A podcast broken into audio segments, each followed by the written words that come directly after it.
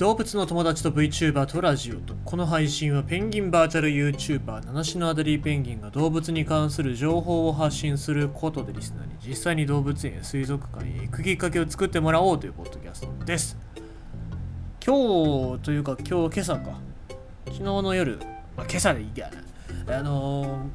ー、エアコンつけてまして寒かったからさ。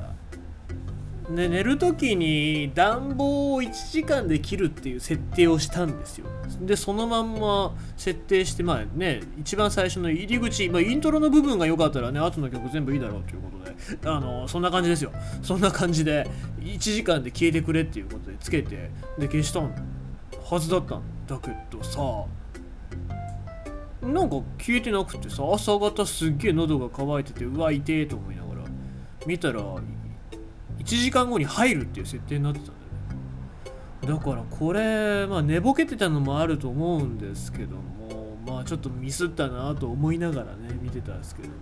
まあなんかそういうそういうミスっていうのはありますわね、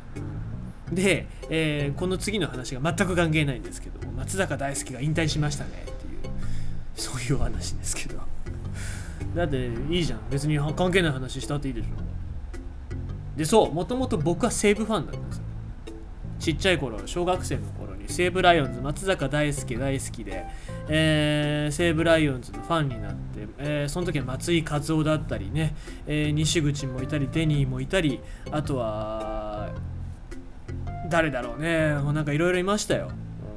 いい選手がたくさんいました。まあそんな感じで西武ファンだったんだけど、まあ地元は福岡でございますから、え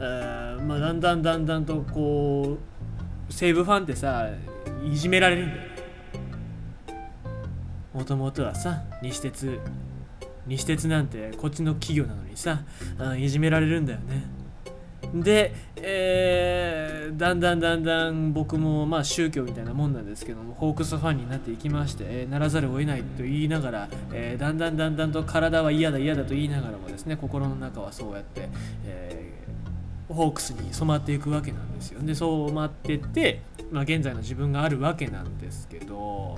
まあ、松坂大輔が最後登板して僕155キロ松坂大輔155キロのストレートっていうのが大好きだったんですけどもう今日の引退試合は最速118キロということで、えー、最後フォアボールで引退したっていうことですね、まあ、コントロールもなくでストレートもキレがなくで、えー、終わったということで、まあ、相手が日本ハムだからね。日ハムだから、まあ、お互いもう5位と6位か。だからもう優勝とかそういう勝負とか関係なくっていうことだったんだと思うんですけどもね。まあ残残念かどうかは分からないですけどもよく投げ切ったなと思いますね、えー、ちなみに、えー、松坂大輔選手唐揚げが大好物だそうです。はい。では今日のね動物のお話をしていこうかなと思います。高知県立野市動物公園のマレーグマメスのタオチが死ぬ。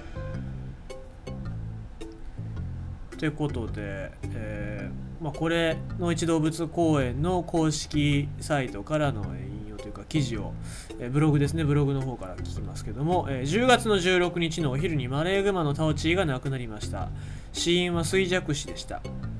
1995年4月に推定1歳で中国から東園にやってきてペアとなったオスワンピーとの相性がとても良く6頭の子供たちを産み育てた日本一の子だくさんでした。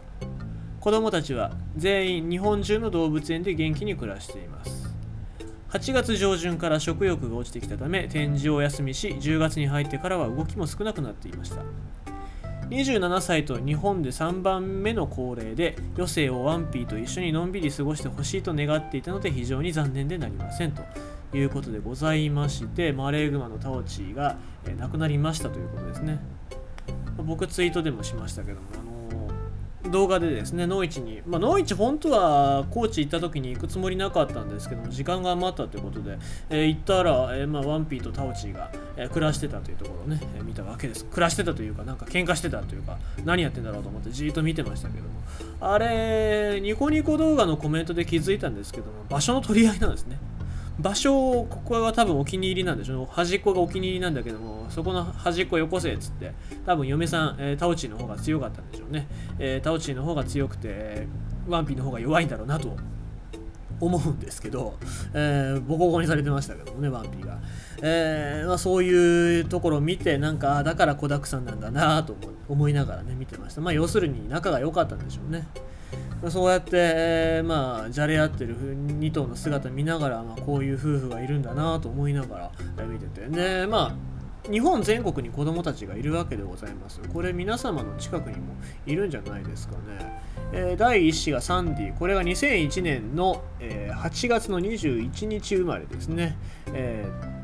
有機公園附属動物園ですね。これは甲府かな？京都だったかな？の、えー、第1子サンディが、オスで第2子がマーズ。これは天王寺動物園ですね。2003年の4月29日生まれです、えー、これもオスでございますが、えー、で第3子が、えー、サニーですね。これは福岡市動物園にいます。2005年の3月22日生まれ。で、第4子のハッピー、これ2006年の10月2日生まれ、これ豊橋総合動物植物園ですね。で、第5子がシャインですね。これは戸部動物園、愛媛県立の戸部動物園に、え、2009年9月の25日生まれですね。で、第6子がハニーですね。2011年の8月21日生まれ、鹿児島市平川動物公園ということで、まあ本当に子だくさん。だからこんなにたくさんの子たちを活躍させてくれたのはこのビッグマミーのおかげなんだなというふうに思いますね。本当に余生をもっと長く2頭で過ごしてほしかったなって思いますので僕も残念でなりませんね。なのでこれからはもう本当に全国の子たちを、ま、天国で見守ってくれるようにしてほしいなっていうふに思いますね。えー、寒くなってきますと動物たちが亡くなるっていうことも結構多くなってくるわけですね季節柄、えー、まあでございますので皆様なんか、